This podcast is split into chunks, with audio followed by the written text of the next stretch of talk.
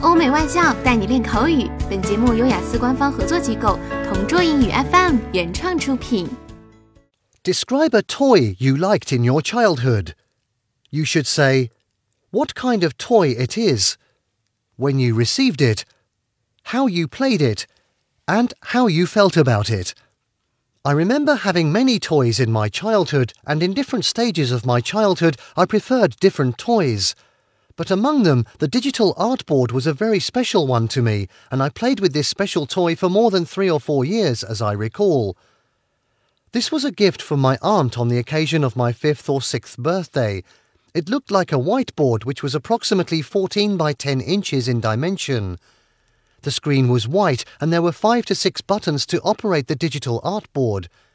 A digital pen or stylus pen was attached to it for painting. This stylus could be placed on the right side of the board. The board was similar to a middle sized notebook and was lightweight. I became fascinated with the toy when I first saw it at a superstore. The seller described the features that I could draw pictures on this board, edit them, save them, and reopen the saved pictures any time I like. There was a built in memory and it could store up to 10,000 drawings.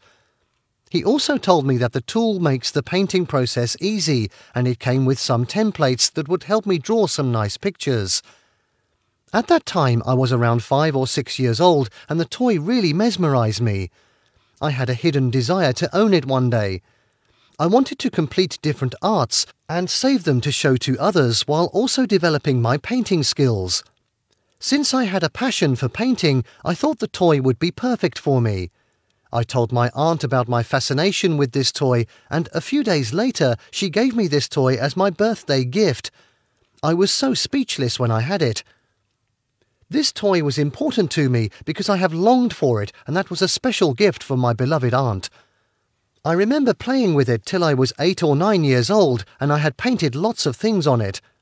As a kid, no doubt, that was a fascinating and exciting toy for me. OK，以上就是今天口语话题的全部内容。想要免费获得雅思口语完整题库的小伙伴，快来关注微信公众号“同桌雅思英语”，回复关键词“口语题库”就可以啦。同桌祝你早日涂鸦成功！